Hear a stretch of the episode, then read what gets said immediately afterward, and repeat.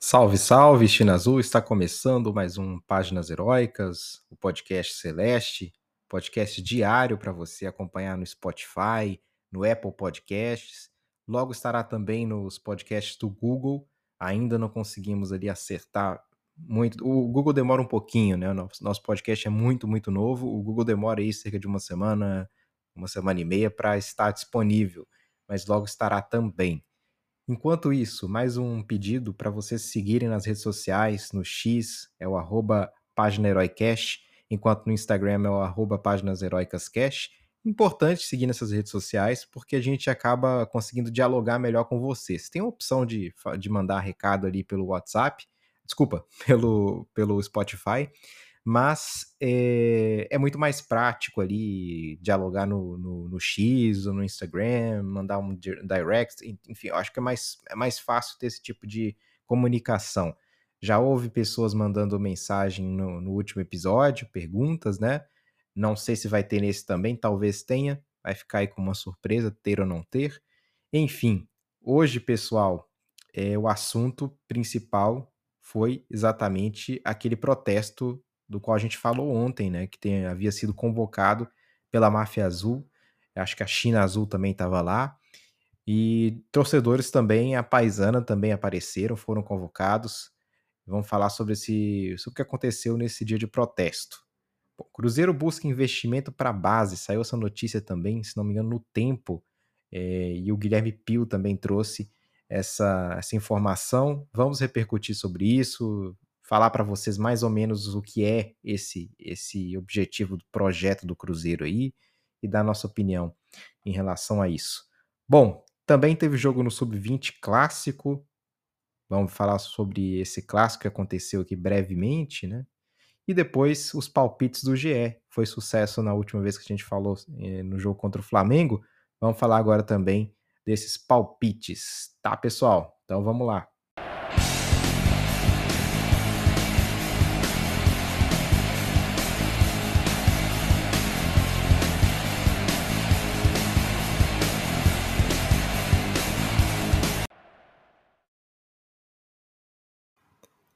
Bora lá então, galera, já começando por aquele tema principal de hoje que chamou a atenção de todos nós. Dia de protestos na Toca da Raposa, convocados pela maior torcida organizada do Cruzeiro, a Máfia Azul. Parece que a China Azul também participou desses, é, desses protestos. E apesar de ter sido convocado já para as 13 horas, né? A Máfia Azul já chegou ali bem cedo. Membros da Máfia Azul chegaram bem cedo receberam alguns jogadores. Teve até um vídeo rolando aí de um jogador que eu não consegui confirmar quem era, né? Alegando que estava afastado, não sei se era o Gilberto, não sei quem era. E o pessoal até que falando numa boa ali com o jogador, tava uma, tava uma situação até, é, por assim dizer, tranquila, né? Pelo menos nesse momento. E depois que apareceram os outros membros da, da torcida organizada, também o torcedor comum foi convocado, né? E foi, compareceu, o torcedor apaisana, digamos assim. É, acabou, houve cântidos ali contra a gestão Ronaldo, contra a pessoa do Ronaldo, contra alguns jogadores. Mas a informação que a gente tem, é, por mais que a gente tenha visto vários vídeos desses aí, com torcedores realmente entonando cantos aí cântidos contra a diretoria, contra o Ronaldo e contra jogadores, a informação que a gente tem que chegou através do Mike Costa e do Conexão Cruzeiro lá no Twitter é de que, de fato, no final, eh, membros foram convidados para entrar ali na, na Toca da Raposa, foram dois, um da Mafia Azul e um da China Azul.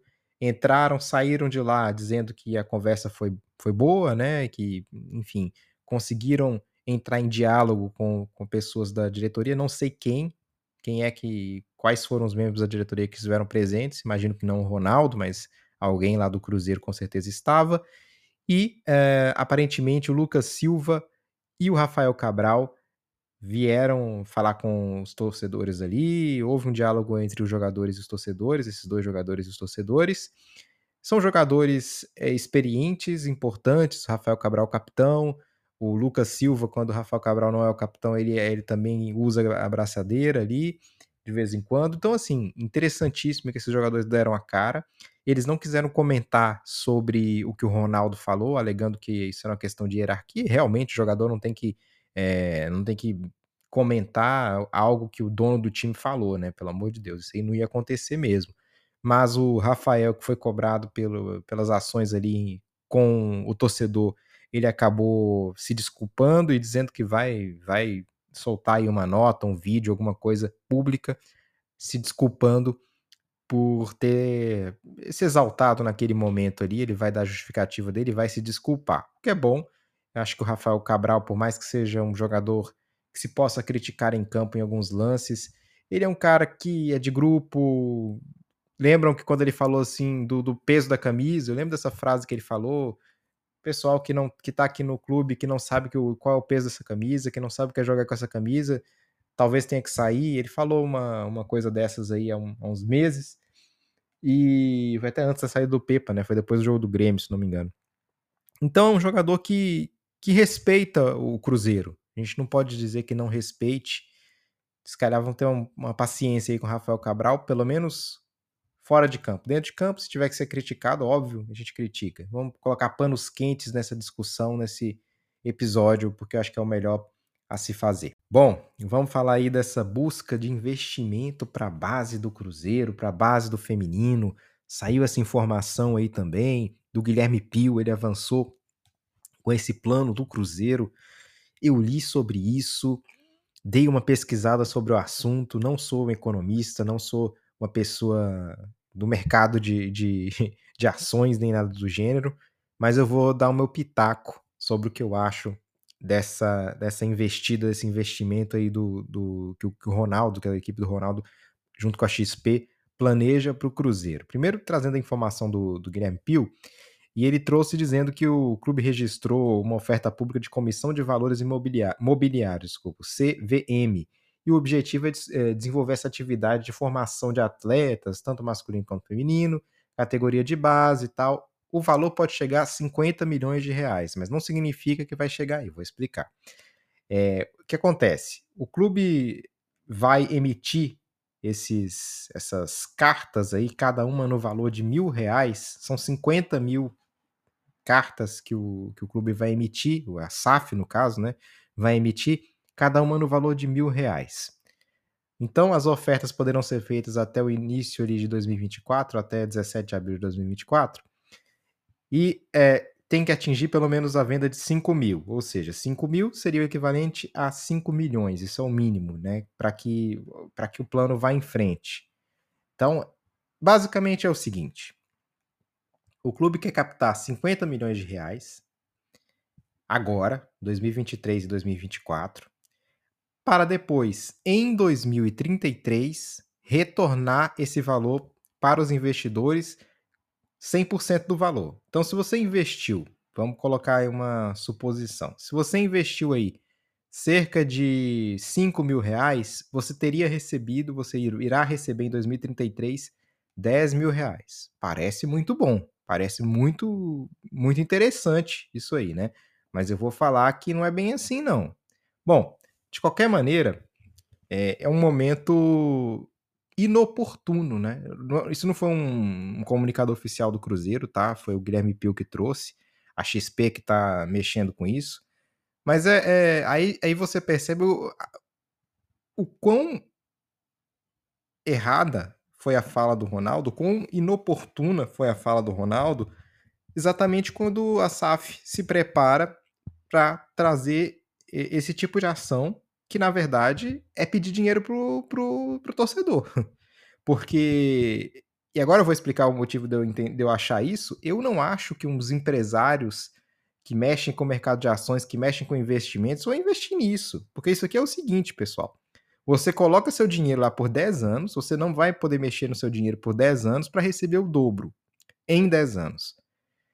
Mas seu dinheiro está morto. Você não vai mexer com isso. E outra, esse tipo de investimento não leva em conta a inflação. E a gente, o Brasil é um país que tem nível de inflação muito alto. Então, se a gente for pegar, por exemplo, de 2011 a 2021, o nível de inflação anual no, no Brasil foi de cerca de 6%. Se isso voltar a acontecer, de 2023 para 33, o lucro que era de 100%, ele cai para quase 50%. Então, ao invés de você receber ali, nesse exemplo dos, dos 5 mil, receber, vai receber 10 mil, você vai receber 6.800, vai receber 7 mil. Você não vai receber o valor que, que eles prometem inteiro, porque a inflação, quando você tiver, você vai receber, vou explicar, você vai receber sim os 10 mil. Só que o, o valor o poder de compra que você vai ter com esses 10 mil daqui a 10 anos não vai ser o mesmo. A gente sabe disso, né? Então, a, a coisa de 20 anos, você comprava um carro popular por, por 10 mil, 15 mil, 20 mil reais, né? 10 ou 30 anos, nem lembro, nem, nem tô aqui. O Brasil muda tanto que você nem sabe. Hoje você, você compra nada com 10 mil reais. Então, é, é, o poder de compra vai caindo por causa da inflação. E não é um bom, um bom investimento, porque se você tiver esse dinheiro na mão, você vai investindo ali no mercado de ações ano a ano, com um rendimento muito maior, você vai sair talvez de 5 mil, se você investir isso bem, para quase 30, 40, 50 mil em 10 anos. Né? Se você investe bem, se você consegue conseguir, claro que nem todo mundo vai conseguir fazer isso, mas se você conseguir investir bem, você, você triplica, quadriplica, vai a 10 vezes esse valor em 10 anos. Então, é, acho difícil isso dar certo. Posso estar errado. Ainda mais com essa situação aí da, com, com, a torcida. Eu até imagino que, sei lá, uma pessoa que não, não, não quer investir, não saiba investir e, e não tem interesse nenhum em investir, tá com dinheiro sobrando, daqui 10 anos não, não vai precisar desse dinheiro, daqui 10 anos pega o dobro, pode ser interessante para algumas pessoas, né? Mas agora, para o torcedor, porque alguém que, não, que seja do mercado não vai fazer isso. E o torcedor tá magoado, né? Então, sinceramente, não entendo muito é, entendo ainda menos a fala do Ronaldo quando apresenta-se isso. E tem um, um, complicador disso tudo aqui.